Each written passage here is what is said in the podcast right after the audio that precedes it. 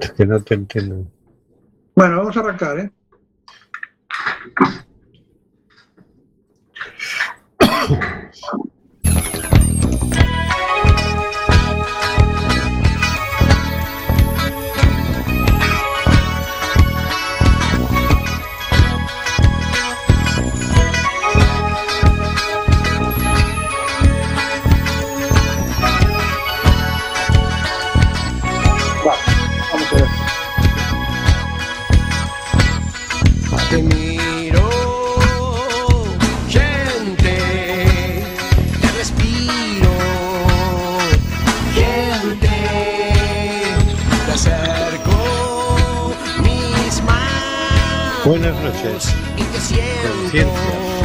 Vamos a nuestro mundo.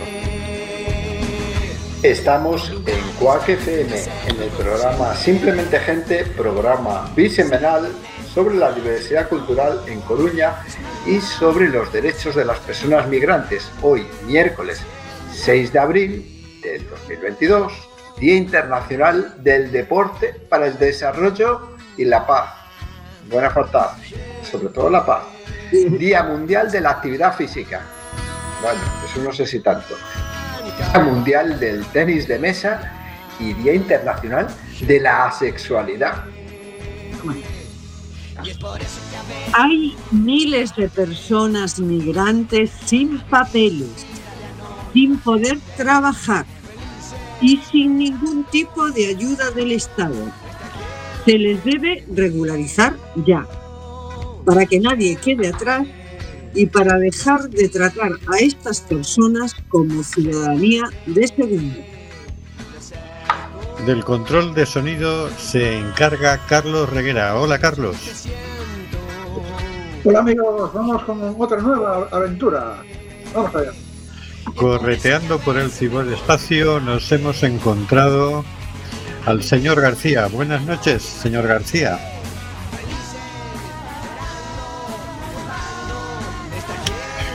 No, Se ha no, está, no está el señor García. También nos hemos tropezado con Marisa Fernández.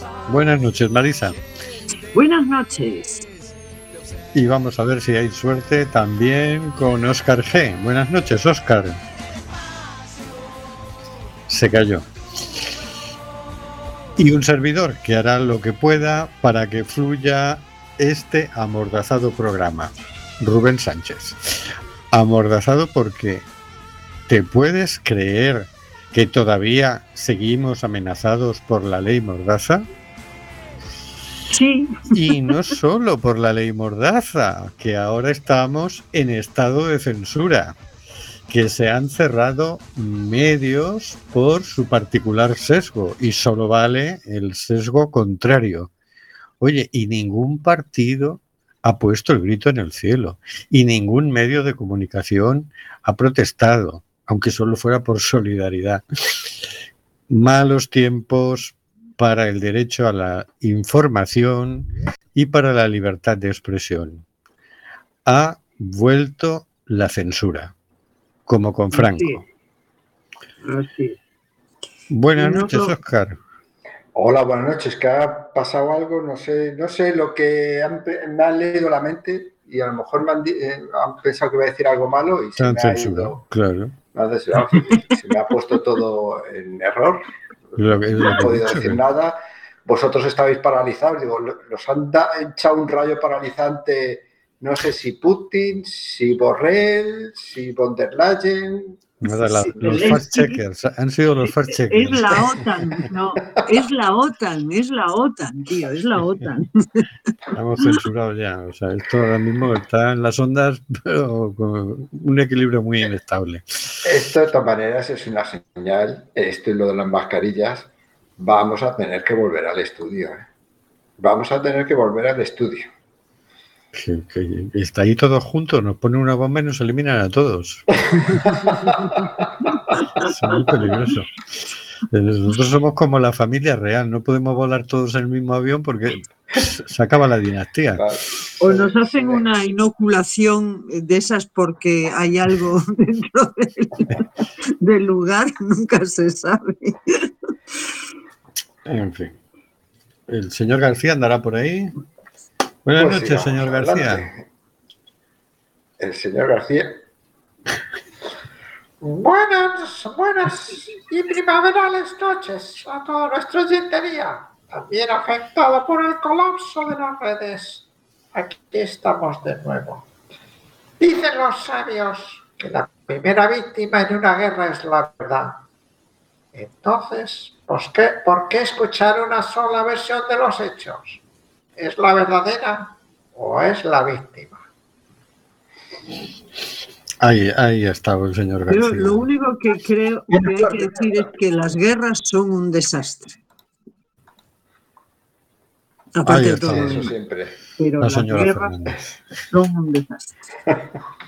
Oye, que nos dejéis vuestros comentarios, si así os parece, en WhatsApp o Telegram en el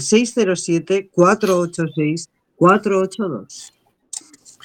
Y vamos a poner la sintonía de la siguiente sección.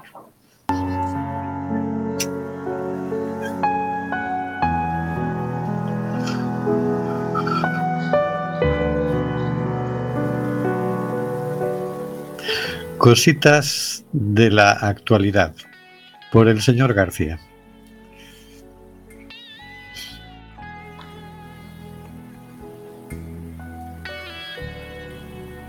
El señor García se nos ha vuelto a El caer. señor Ca- eh, García se nos pierde en el ciberespacio. Bueno, vamos a Está empezar. rebelde, está rebelde hoy. Vamos a empezarle la sección.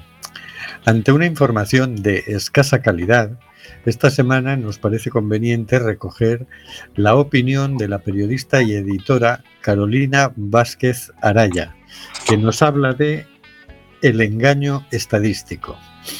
Una opinión publicada el 4 de abril y escrita en Cuenca, Ecuador, recogida por la agencia de noticias Presenza.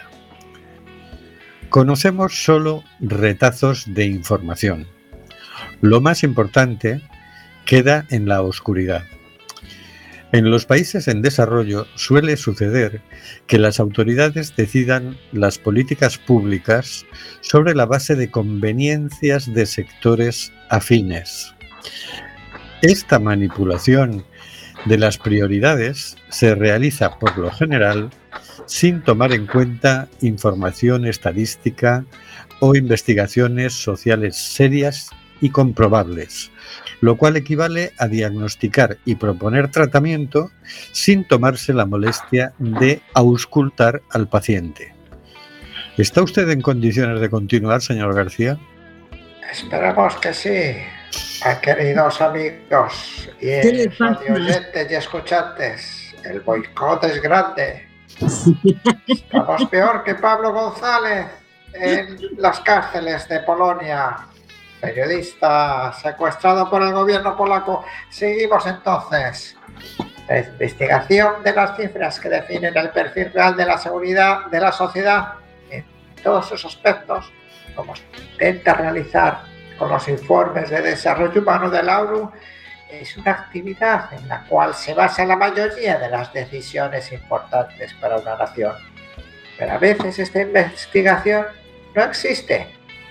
O si algo de ella se encuentra, buscando de dependencia en dependencia, lo más probable es que esté caduca, incompleta o para colmo de males, incorrecta.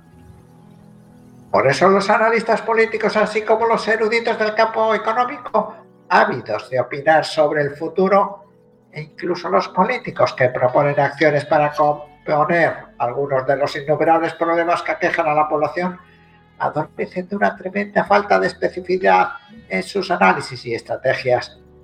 Dicho de otra manera, disparan con perdigones por si acaso de repente le atinan al objetivo.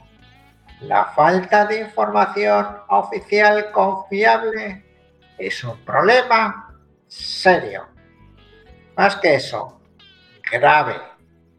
Afecta no solo a cualquier proyección de acciones concretas, sino también toca una parte sensible de la soberanía nacional, desde el momento en que no existe base contra la cual confrontar los datos manejados por las instituciones financieras y organismos internacionales quienes realizan sus propias investigaciones y cuyos informes constituyen la base de discusión en las mesas de negociación en donde se dirime el futuro del tercer mundo. Aunque no fuera más que eso, valdría la pena poner atención al tema de las estadísticas oficiales y al manejo correcto y técnicamente, confiable de los datos de los cuales dependen decisiones de tanta trascendencia como la política fiscal, la asignación de recursos para los servicios de educación, sanidad y vivienda y las estrategias cuyo objetivo es captar la inversión extranjera. La búsqueda de precisión en las cifras de cualquier país es un tema de mayor urgencia. Los resultados de estas investigaciones constituyen la base para el diseño de una plataforma estratégica coherente con la realidad de un país y menos especulativa respecto a, los- a sus posibilidades reales y específicas de desarrollo económico y social. Según cálculos de informes de organismos internacionales y de gobiernos locales respecto a niveles de analfabetismo crecimiento demográfico, aumenta la incidencia del SIDA, mortalidad infantil, abortos clandestinos, drogadicción y escasez de agua. Da la impresión de que los países de nuestro continente y aquellos otros que nos acompañan en el amplio sector tercermundista, nos encontramos frente a un constante engaño estadístico.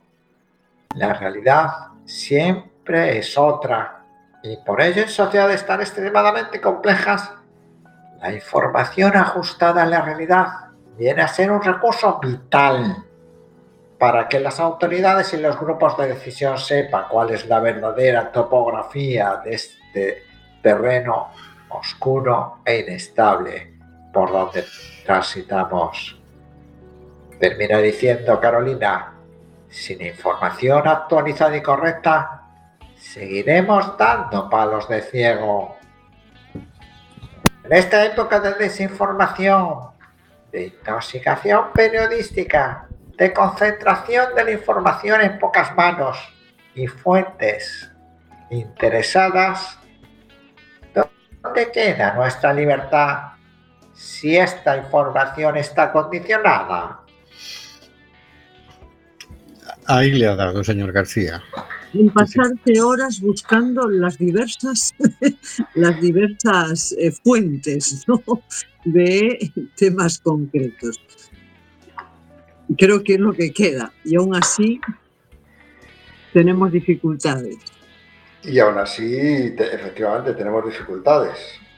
Una, porque no todo el mundo se dedica y tiene ni ganas, ni tiempo, ni medios, a lo mejor, para, para buscar todas las fuentes. Pensando en los medios generalistas o en la información que le llega a la mayoría de la gente, eh, es una información muy sesgada y la estamos viendo en los últimos tres años como ya de antes venía así, pero co- como cada vez más se está, se está sesgando más la información y sobre todo se está polarizando. O estás conmigo o estás contra mí. No hay lugar a debate, no hay lugar a duda. No una duda eh, por tocar los cojones, sino una duda Mm. razonable, una duda crítica, una duda mm, coherente con, con lo que uno, con lo que uno ve y vive. Eso es, es muy triste, pero estamos llegando a que con el tema de la guerra, por no irnos un poquito más atrás, que también lo podríamos tener también. con el tema de la guerra. Si no estás a favor de enviar las armas, eres un prorruso. No, no. Oiga, caballero, que yo no soy prorruso. Ni Putin ni OTAN. O sea, no quiero ni guerra, ni quiero muertes, y, y- y no quiero nada. O sea, no quiero ni que maten, ni que me- se muera más gente.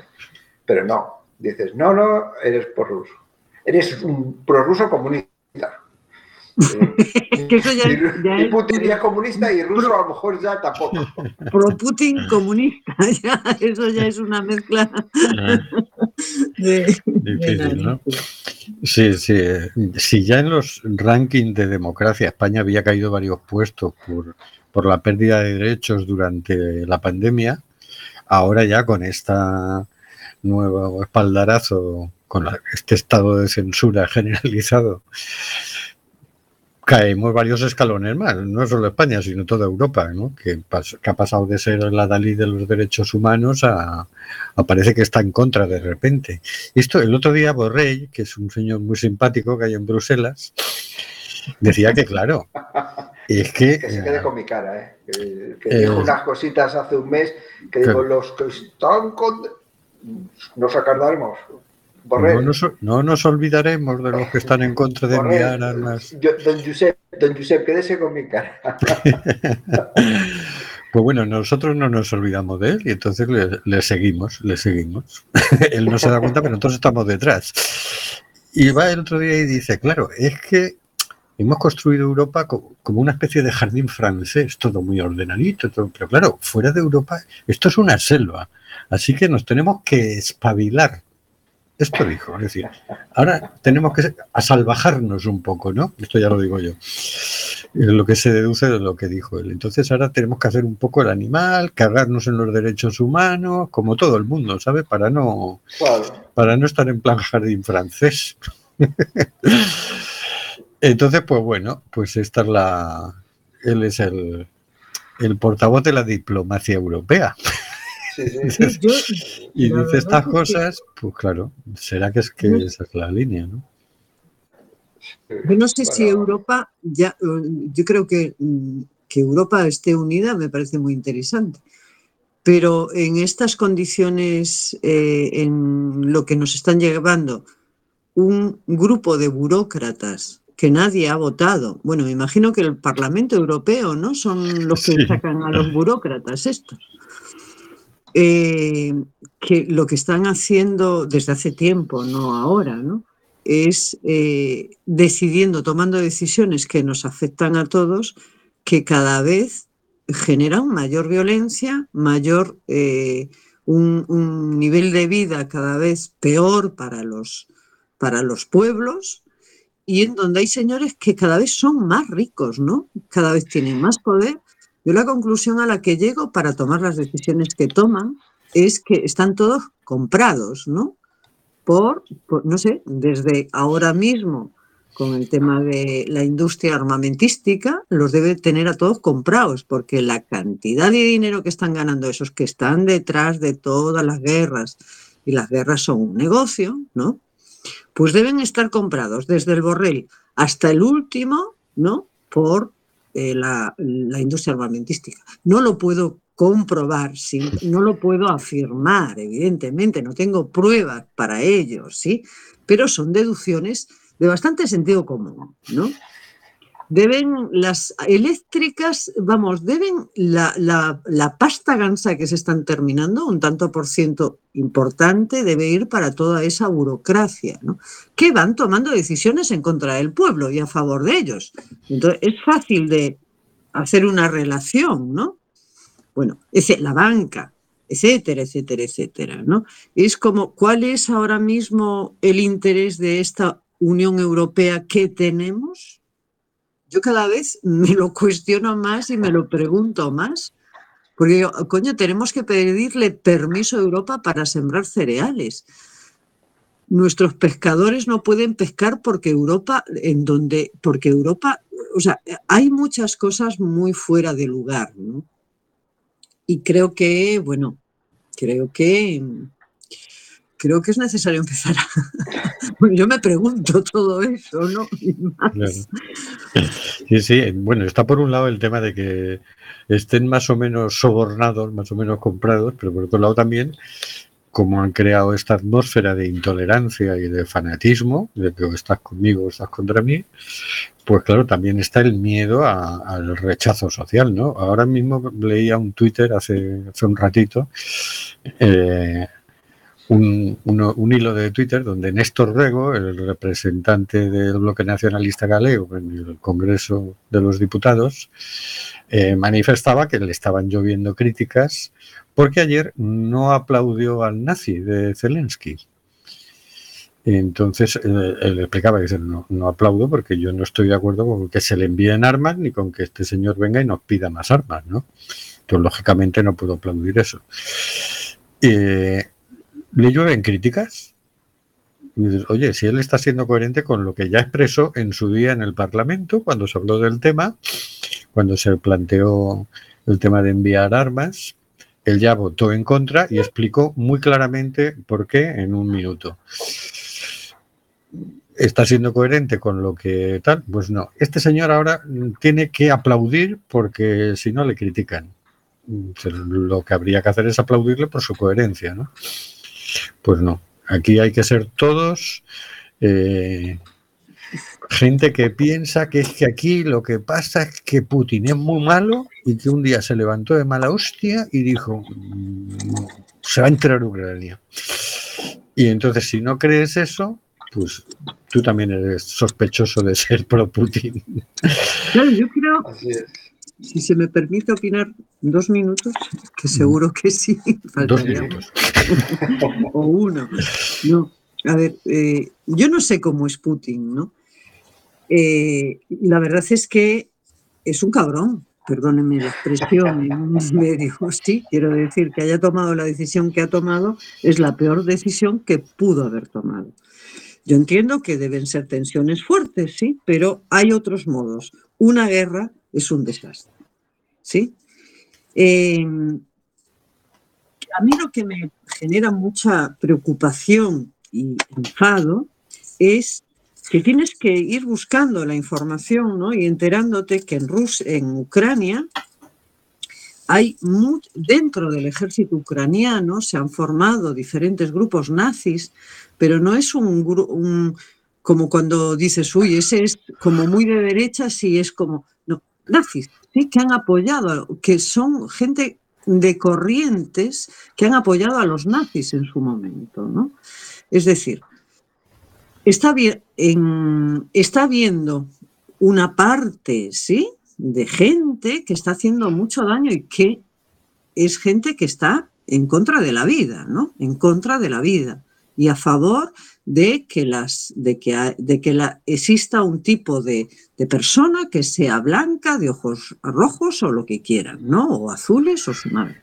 Bueno, eso es muy preocupante y es muy preocupante que esas versiones no lleguen por los medios que tenemos en este país. Es decir, que esa información esté totalmente censurada. Yo lo que pido como ciudadana es una información tanto de la OTAN como de, de- de- los rusos. ¿Sí? Hay que hacer propaganda de la OTAN, ¿vale? Pero deme también la propaganda de los rusos. Ojalá que no me dé la propaganda, ojalá que me dé la información sobre lo que está pasando en ese conflicto, partiendo de la base que la guerra es un desastre y que es necesario que España, en vez de mandar armas, que no las mande en mi nombre, sí, en vez de mandar armas, lo que tiene que hacer es incentivar el diálogo, ¿sí? Incentivar la di- diplo- diplomacia y todos los gobiernos de Europa es a lo que se deberían abocar. Y yo me pregunto, ¿por qué coño no están haciendo eso? ¿Por qué no se están abocando a abrir eh, fuentes de diálogo? ¿Por qué cada vez que hay un mínimo acuerdo avanzado, de repente hay un desastre y hay un montón de muertos? ¿Qué es lo que está pasando? Es que son muchas interrogantes las que se abren, ¿no? Porque Europa no, no, quiere la paz, no quiere ver el diálogo. Bueno, ahí me quedo. Es que podría hablar una hora, perdón, pero es que me, Eh, es que entre Hacienda que, y, y la guerra me tienen mal. para ir acabando el tema, porque hay mucho que hablar, está claro que, que cuanta, más, cuanta más información y mejor eh, desarrollada y mejor eh, avalada esa información, se, va, se puede decidir con más, con más libertad. Si te censuran, pues te están restringiendo la libertad. Eso es lo que está pasando en la Europa de los derechos humanos en los últimos años. Están apelando a la restricción de la información, al control de la información, a la uniformación de la información, o sea que nos está quitando libertad. Y a pensar no cosas que a lo mejor no son. No podremos ir de cañas. Estoy de acuerdo, sí. El hecho es que, bueno, esto es una cosa que se consolida. Ya, ya la practicaron durante, durante toda la pandemia, que ya se, se puso en marcha una censura a todo lo que no fuera la versión oficial y en cuanto se les colaba a alguien eh, crítico lo, lo humillaban en la plaza pública, lo insultaban, lo criminalizaban, bueno, de todo, ¿no? Esto ya, ya se hizo, ahora se, se están dando pasos, ahora mismo eh, incluso pretenden legalizar la censura, ¿no? Ahora están está a punto de aprobarse la Ley de Seguridad Nacional y con la Ley de Seguridad Nacional que va a ocuparse del tema de la desinformación, que es como han presentado a la información de las fuentes de Rusia, pues va a ser el gobierno el que diga qué es lo que se puede publicar y qué es lo que no, y además lo va a poder hacer legalmente, que hasta ahora eso no, no era muy legal, precisamente, ¿no? Cosa que tampoco les ha importado mucho porque no iba a venir ningún país vecino a decirles, oye, no hagas eso, porque ellos están haciendo lo mismo, ¿no? Así es que, bueno, se acabó la Europa de los derechos humanos, se acabó la España democrática y, bueno, pues se va poniendo la cosa oscura. Eh, no sé, tendremos que volver a sacar la codorniz y cosas así para por medio del humor empezar a, a colar modos, mensajes, ¿no? sí, de todos modos la gente es muy sabia. No digo que en general se pueda creer un, pero te vas encontrando este, este, estas conversaciones eh, a pie de calle, que es en donde vivimos los ciudadanos, y te vas dando cuenta, y, y los intercambios son muy interesantes. A la gente le huele muy mal. A la gente todo esto le huele muy mal. Le huele muy mal. Y no es uno, ni dos, ni cuatro. Entonces, la conciencia humana es activa. Sí, aunque ellos pretendan idiotizarnos. El otro día, por cierto, escuchaba, veía una charla que daba una médico que ya lleva mucho tiempo en España, pero que es ucraniana, ¿no? Y explicaba que en Ucrania hay mucha mucho descreimiento de respecto de todo lo que digan las autoridades, ¿no? Es cierto. Tú aquí en España, por ejemplo, vas a un supermercado y si en la entrada hay un papel que dice que aquí no se puede entrar sin mascarilla, inmediatamente te pones la mascarilla. Y si en Ucrania no. En Ucrania basta que venga de las autoridades para que ya más de la mitad de la población no le haga ni caso. Decir, de hecho, nos ha llegado más del 30% de vacunación porque la gente no se fía de lo que diga el gobierno. Y entonces, como que ellos han ido creando anticuerpos frente al autoritarismo, ¿no? Como les cae uno detrás de otro, eh, pues ya está, la gente no cree en el gobierno. Entonces, ya puede venir el gobierno y decir, uy, cuidado, que hay una epidemia muy grave, que la gente dice, ya. ya. Ahora me voy a poner yo una mascarilla, porque lo digas tú, listo. Así que dices, bueno, mm, vamos a ver los mecanismos de respuesta que somos capaces de generar eh, ante esta época tan horrible que se avecina, porque ya digo, esto es sistemático.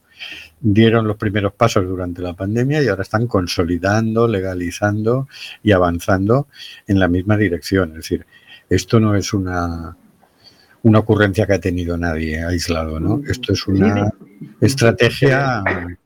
Viene desde hace muchísimo tiempo, pero se han ahí está la ley, la ley Mordaza, ahí está y sigue estando. O sea, que no es decir, eh, es una ocurrencia con los nuevos acontecimientos, sino que viene de lejos con, con la criminali- criminalización de los movimientos sociales, ahora la censura, claro, todo a la vez no lo pueden hacer.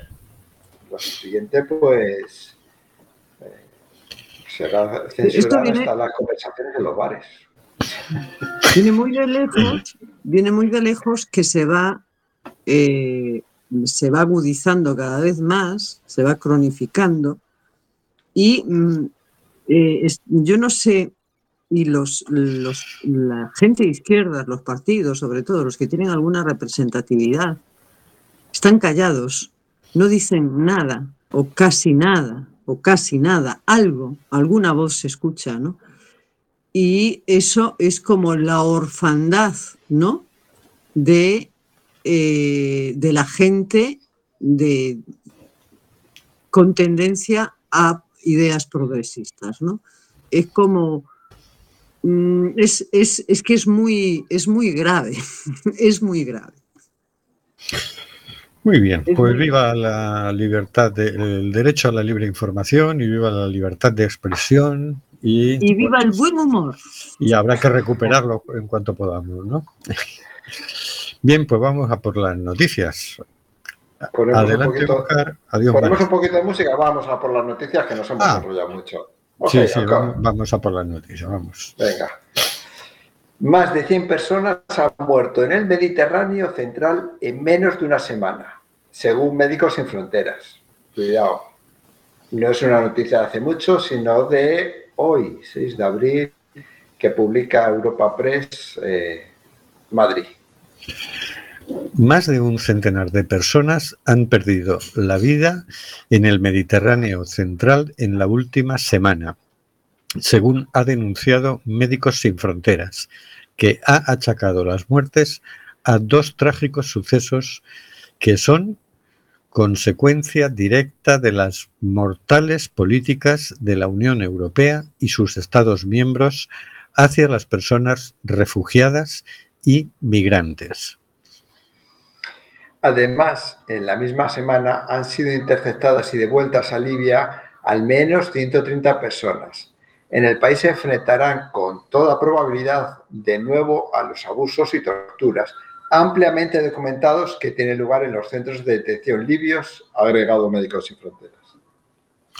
La organización ha condenado la negligencia de Italia y Malta para ayudar a los barcos en peligro y la indiferencia de la Unión Europea ante el creciente número de fallecidos y ante la continua violación de los derechos humanos en el mar Mediterráneo.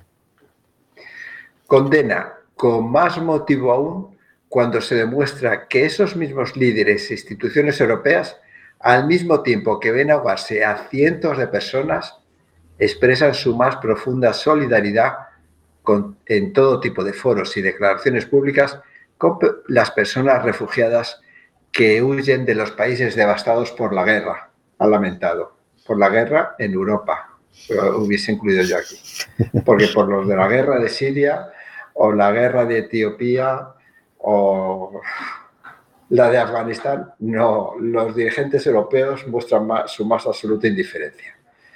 Bueno, es la pérdida de sentido de, los valores de, la Unión Europea. Yo creo que algún dirigente le debe estar creciendo una úlcera bastante interesante, porque si no, no, no entiendo. Bueno, yo creo que en, re- en realidad esto es lo que... Es decir, nosotros nos vamos desayunando ahora porque se les va viendo el plumero. Yo no sé, últimamente es que están muy groseros. Debe ser por esto que ha dicho Borrell, que han dicho, vamos a dejarnos de sutilezas y vamos a ser tan burros como los, como los de al lado, ¿no? Como- los de afuera. Que los europeos somos demasiado finos y, y así nos va. No lo sé, porque claro... Dice, te refieres como los estadounidenses, ¿no? Vamos a ser tan burros como los estadounidenses. Algo así. Entramos con nuestro caballo en medio de los sitios, escupimos a donde, encima de la mesa y que se haga lo que nosotros queramos, ¿no? Pues sí, algo así, porque, porque dices, oye, es- están enseñando mucho el plumero, esto ya es muy descarado todo, ¿no? Entonces, porque uno pensaba que era un problema con los refugiados, que, uh, cuidado. No, resulta que era solo con los refugiados de otras razas. Y el otro día, en, un- en una cadena nacional, salía un periodista que estaba allí en la frontera donde estaban pasando los refugiados y decía, pero son gente como nosotros, ¿eh? No son como los otros, son como nosotros. Algunos llevan bolsos de Louis Vuitton y son blancos y con los ojos azules. Oye, ¿nosotros tenemos los ojos azules? Bueno, pues eh, esta barbaridades decía un periodista en, en la frontera, ¿no? Cosa que no se le censuró en absoluto porque, claro, no, no parecía propaganda rusa. Entonces, Estas barbaridades sí se pueden decir. Eh, pero vamos, o sea, que en realidad Europa ha sido racista toda la vida. Lo que pasa es que lo disimulaba un poco. Pero ahora como ya han decidido a salvajarse, pues ahora ya pues lo hacen descaradamente. Es decir, oye, tú fíjate, el gobierno de España va y decreta que se- todos los ucranianos que lleven en España más de dos años se pueden regularizar y los demás no. Solo los Claro. ucranianos. Oye, ¿esto qué coños es? ¿Esto qué es? ¿Por qué se discrimina a los demás? Si se puede regularizar a los ucranianos, ¿por qué no se puede regularizar a todos? Bueno, pues por racismo. Pero bueno, si vamos al principio de la noticia, más de un centenar de personas han muerto en el Mediterráneo en una semana. Y ya Médicos Sin Frontera, que siempre es muy comedido y tal, dice que esto es consecuencia directa de las mortales políticas de la Unión Europea. Es decir, esto es un entrecomillado. Esto son declaraciones de Médicos Sin Fronteras. Porque es que ya no hay. Ya no hay cómo llamar esto. Es una política criminal. Es una política genocida. Como la de Putin, ¿no? Pero lo hace la Unión Europea. No, no tiene ninguna diferencia de Putin, efectivamente. Yo lo que peor, lo que menos tolero de Putin es precisamente eso, que mate gente. Y por el mismo motivo que él me parece una mala persona, lo- los políticos de la Unión Europea, sobre todo los que llevan la política migratoria, me parecen lo mismo, por el mismo motivo, porque matan a mucha gente. Población civil, indefensa, que está ejerciendo su derecho a la libre circulación. Y oye, fíjate, en Italia creíamos que el malo era Salvini. Se enjuiciará, sí, se enjuiciará esto como crímenes de lesa humanidad o como genocidio o en algún día. Eso pretendo Porque, porque, porque, claro, no es un mes que se lleve matando gente, es unos cuantos años. La Sí, política sí, unas europea cuantas es unos décadas. cuantos años. No son unos cuantos cientos y unos pocos miles. Yo creo que ya va por varias decenas de miles eh, la gente que ha muerto tanto en el Atlántico co- eh, como en el Sí, sí. Mediterráneo, como los que no se encuentran, no se cuentan, que mueren en el, en el, en el camino hacia, hacia la costa, eh, son unos cuantos. Sí, hombre, yo no sé cómo estará de memoria el señor Borrell, pero yo desde luego no me pienso olvidar. Y grabados quedan todos nuestros programas para quien los quiera escuchar en la posteridad. O sea que la denuncia queda hecha, queda grabada, queda negro sobre blanco, de manera que vamos a ver, porque en algún momento habrá que hacer balance de todo esto, ¿no? Pero, pero dices, bueno, en Italia, fíjate, los devuelven a Libia. Esto es lo que hacía Salvini. No era Salvini, era la Unión Europea. Salvini estaba en línea con lo que le decían en Bruselas. Entonces ahora el siguiente que viene, que parecía que era menos malo que Salvini, resulta que hace lo mismo. Mata gente. Oye, enviar a gente a Libia es enviarlos a que los vuelvan a torturar. Esto no es enviarlos a puerto seguro, que es lo que dice la ley. Pero bueno, si es que, es que los europeos hemos sido demasiado legalistas, según el señor Borrell. Es que ahora lo que toca es que nosotros nos saltemos la ley a la torera también. Bueno, Tanta democracia y tantos derechos humanos y tanta tontería, ¿no? tanto jardín francés. de- pero vamos al oeste, vamos a sacar las pistolas. Que, eh, que sobreviva el más rápido del oeste y el resto, ajo y agua. Que por cierto, según he leído, algunos historiadores dicen que bueno, que esa imagen del oeste es más leyenda que realidad, es cuestión de películas, que oeste Claro. había, había sucedían esas cosas, pero era lo anecdótico. Eso es la leyenda, claro, era tanta película de los, los americanos con su cine reescriben toda la historia, ¿no? Sí, sí, toda, toda. En fin. Bueno, seguimos avanzando con la siguiente noticia. Adelante. El chalet de Caparroso de Pamplona albergará a 17 personas migrantes y refugiadas.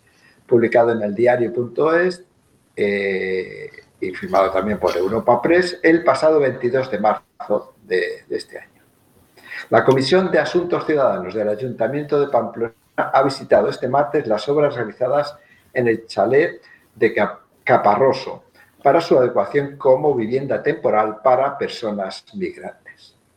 La reforma del inmueble que finalizó la semana pasada comenzó el 24 de noviembre y han tenido un coste de 169.205,04 euros. Más adelante continúa el artículo. Una vez finalizadas las obras, el objetivo del Ayuntamiento de Pamplona es suscribir un convenio con el Departamento de Políticas Migratorias y Justicia del Gobierno de Navarra. A través de ese convenio, el consistorio ofrecerá el chalet de Caparroso como vivienda temporal a unidades familiares migrantes que quedan fuera del sistema de protección estatal y que en la actualidad gestionan CEAR y Cruz Roja en Navarra. Se trata de familias a las que se le ha denegado la protección internacional o que no cumplen los requisitos para entrar en el programa de primera acogida del Ministerio o bien que tienen que regularizar su situación administrativa, ha indicado el consistorio. El convenio incluiría también un programa de acompañamiento social para que puedan acceder a recursos ordinarios como paso a alcanzar mayor nivel de autonomía de las familias. Desde el Ayuntamiento de Pamplona y las entidades que atienden a estos perfiles, se había detectado la necesidad de viviendas para unidades familiares. Tras las obras de reforma, el chalet de Caparroso tendrá capacidad para 17 personas. Bueno, Bueno, supongo que este chalet será un lugar emblemático conocido allí en Pamplona, ¿no? No sé. en Caparroso desde luego. Pero fíjate que esto es una iniciativa de un ayuntamiento. eh, ah, no, de Pamplona, cierto, cierto. Sí, De Pamplona. A mí me ha llamado la atención mucho la noticia por eso, porque normalmente los ayuntamientos entienden que no es tema suyo. sí, Es decir, que el tema de refugiados lo lleva el gobierno y ahí se acaba. Entonces, bueno, sí, va a llegar a tu ciudad los refugiados, pero ya se encarga eh, Cruz Roja o ya se encarga AXEM aquí en Galicia eh, de todo el tema, ¿no? De buscarles piso, de lo que sea. Y aquí no, aquí es un ayuntamiento que toma una iniciativa que utiliza parte de su presupuesto para atender el tema porque se da cuenta de que hay gente que va quedando excluida de los circuitos oficiales y que incluye también a personas migrantes no regularizadas, ¿no? Me ha parecido muy, muy llamativo y muy positivo muy positivo, porque dices, mm, es que aquí, por ejemplo, en Coruña no pasa. Aquí nos encontramos con gente que una vez terminada eh, su periplo de ese año, año y medio, como refugiados que están atendidos, acababan durmiendo eh, junto al mar. Esto pasó hace unos años, ¿no? Y, y dices, estas cosas pasan, ¿no? Claro, esa gente termina yéndose para otro lado y desaparece el problema de la vista. Pero Sí, sí, es, que, que es curioso que, eh, eh, que sean las entidades sociales en las que a día de hoy se, se encarguen de esas cosas, ¿no? Porque, por ejemplo, para este caso estaría entidades como Refugee o supongo que cualquier muchas otras entidades. La- ¿Qué pasa en la primera fase de, de- procedimiento de asilo?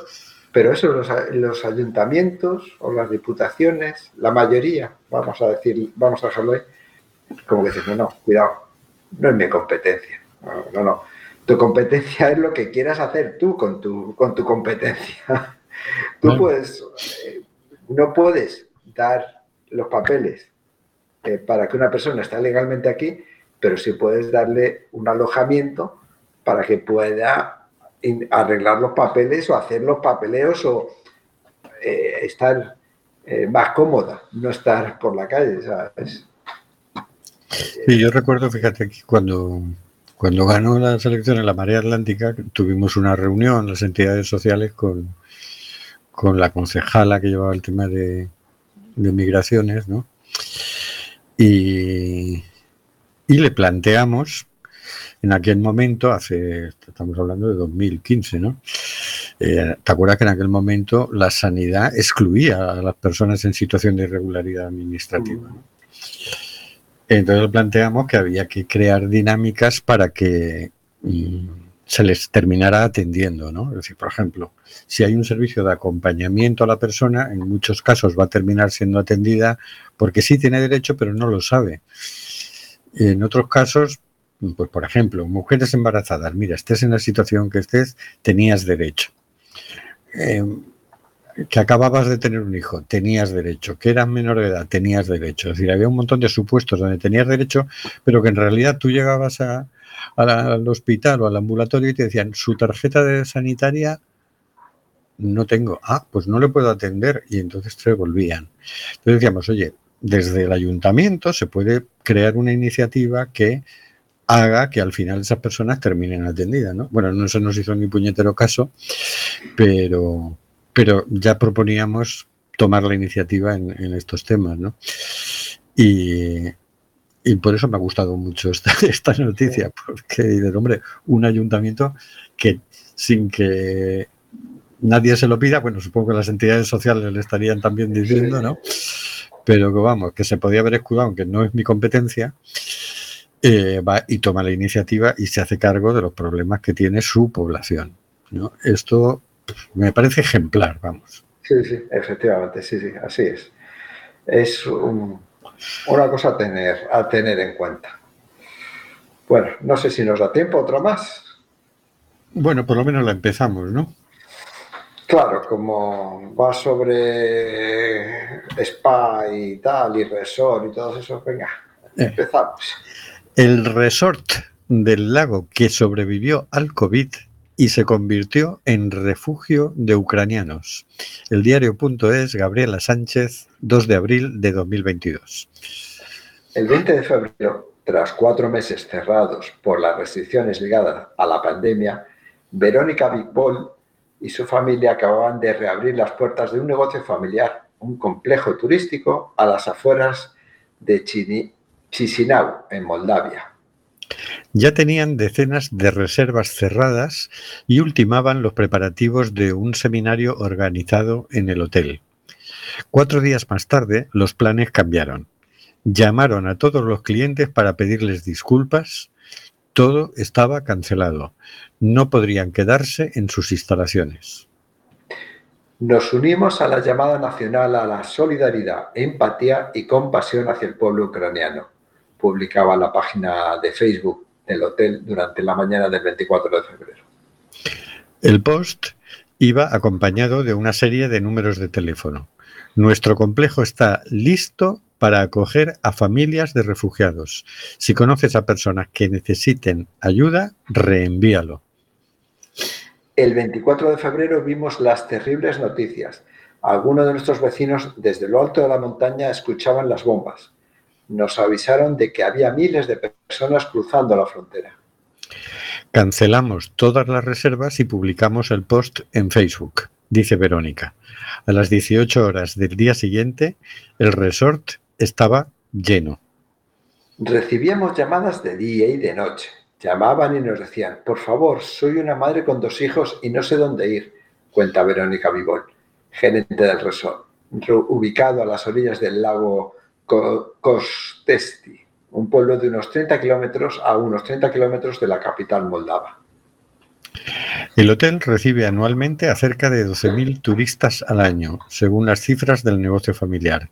Desde la invasión rusa han acogido a más de 2.500 refugiados.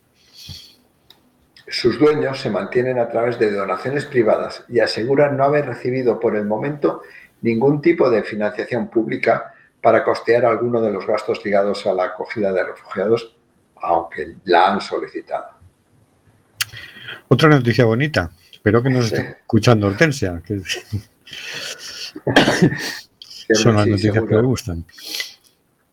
Pero sí, afortunadamente los seres humanos tenemos esa cosa de la empatía, de la solidaridad y, y fíjate tú, cerrar tu negocio para, para ayudar a, a las personas refugiadas, ¿no? Sí, sí. Sí, afortunadamente eh, hay mucha gente que no es indiferente al sufrimiento de, de las otras personas y tiene una iniciativa, tiene iniciativas rápidamente, es además ágil mentalmente, es decir, esto no me es indiferente y puedo hacer esto y lo hacen. Hay más gente así de, que de la otra manera y además eso en- eh, aparentemente perjudicando su, su economía. ¿no? Bueno, aparentemente.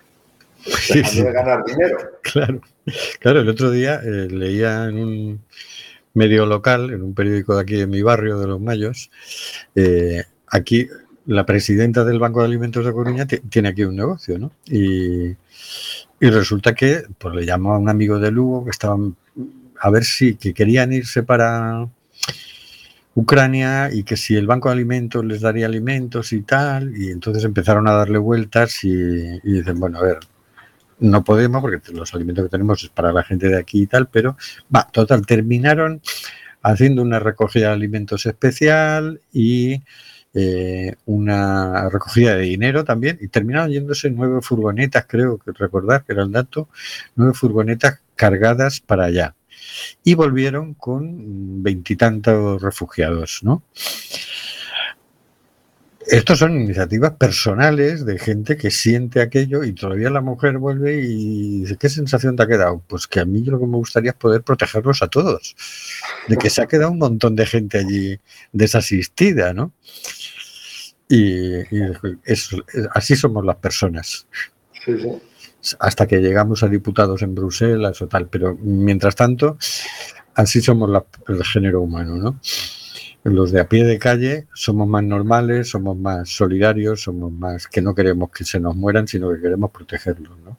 Y toda esa parte es muy bonita, ¿no? Es decir, eh, como al mismo tiempo que sucede lo peor, sucede lo mejor, ¿no? Porque de repente irte a Ucrania son tres días de viaje, es un gasto, por supuesto les ha costado dinero, han tenido que poner dinero de su bolsillo, pero bueno, iniciativas de estas ha habido montones, ¿no?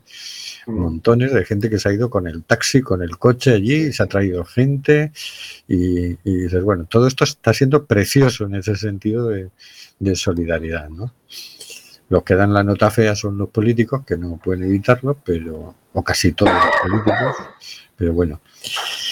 Como se nos echa el tiempo encima, yo quiero dar una información. Mm, Os acordaréis todos de que hay una iniciativa legislativa popular para la regularización de personas migrantes. Hasta el día 23 de septiembre hay que recoger 500.000 firmas para presentar ese eh, proyecto de ley en el Parlamento y que el Parlamento lo debata y lo apruebe o no. Entonces, en Coruña hay puntos fijos donde puedes ir a firmar. Eh, son el local de SOS Racismo Galicia, que está en la calle Alcalde Lens 34, primero C. Allí están de lunes a jueves, de 10 y media a una y media. Calle Alcalde Lens 34, primero C. Ahí De lunes a, a Por la mañana jueves. es trabajo. ¿Eh? Que por la mañana es trabajo. A ver, a otro sitio. Que pueda ir por la tarde. Eh, vamos a ver, en el local de la CUT, en la calle Barcelona, calle Barcelona 90, el martes de 17.30 a 20 horas, el miércoles de 10 a 14, lo siento, por la mañana, y el jueves de 17.30 a 20 horas. O sea, que martes y jueves por la tarde puedes ir allí y el miércoles por la mañana. En la librería Atobeira de Oza, en la calle Merced 24 Bajo, bueno, pues en el horario de la librería, supongo. Y en el Centro Social Acéfala, en la Avenida de Hércules 73 Sótano, que esto recomiendan mirar los horarios por las redes sociales. Centro Social Acéfala. Esos son los sitios ahora mismo que en Coruña son puntos fijos de, de recogida de firmas. Luego hay planillas circulando. Si alguno me veis, yo llevo firmas siempre encima, planillas para que me firméis y, y tal. Bueno, Y- por- sí, sí, no, no, ¿qué iba a decir? Bueno, están en, el- en el Agra, en Los Castros y en Monte Alto. A ver si alguien se anima por el Viña, Sí, sí, Flores, a, a recoger algún punto fijo, me refiero. animaros que no, no, no nos van a sobrar, ¿eh? que esto hay que currárselo. Y bueno, pues con esto nos vamos a despedir hasta el 20 de abril, que ya podremos vernos aquí sin mascarilla ni nada. Se van a acabar, Eso parece, eso parece. se van a acabar las mascarillas en interiores si no aparece la séptima ola, que, que- esto es igual. Ya, igual. Dicen, Ya vamos a activar, vamos a activar surferos. la séptima ola y la activan, ¿no? Que no, que ya somos surferos. Mira, ahora activa la séptima, la séptima o octava ola y yo creo que el- la mayoría de la gente nos mandaría a tomar por saco. Dejadlo ya de olas. Yo ya escuché que había otra onda de- del Omicron, no sé qué, tal, tal, tal. Sí, sí, por ahí se hablaba de, de- de la variante AB o AB2, que era un 30% más contagiosa. Cuidado, mucho cuidado. Cuando Un vayas por ir esquivando. No sepa, por, por, por allá, por eh, Oriente, en Shanghái están con restricciones del copón y en China en algunas ciudades también. Así que Sí, sí, sí. Sí, sí, sí, y con actitudes muy heavy ya, o sea, ya están ensayando disciplinar a la población, pero es que van a tu casa por ti y te sacan de tu casa y se te llevan y te meten en un pabellón con otros supuestamente enfermos, ¿no? Pues todo esto por negarte a hacer la prueba de antígenos, ¿eh? O sea, ¿no te la quieres hacer? Pues vaya que te vas, derechito, aislado. Que es lo que le gustaría haber hecho a Feijóo, pero no le dejaban él. Bueno, pues nos despedimos hasta el 20 de abril. Sabéis que, está- tenemos un blog, que es simplemente gente.home.blog, que estamos en Facebook, en Twitter y en Instagram. Tú pones ahí simplemente gente y aparecemos inmediatamente nosotros. Y que ahí nos podéis decir cosas bonitas. Así que mm, mientras empieza a sonar la sintonía de despedida, hasta luego, Carlos. Hasta luego, amigos y amigas. Hasta luego, señor García. hasta dentro de dos semanas esperemos que sin mascarilla. Hasta luego, Oscar. Pues cuidado con las torrijas de Semana Santa. Hasta luego, Hortensia, Marisa. Hasta luego, queridas y queridos oyentes.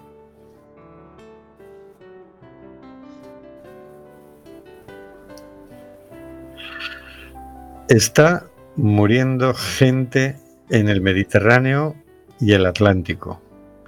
Nosotros hacemos este programa.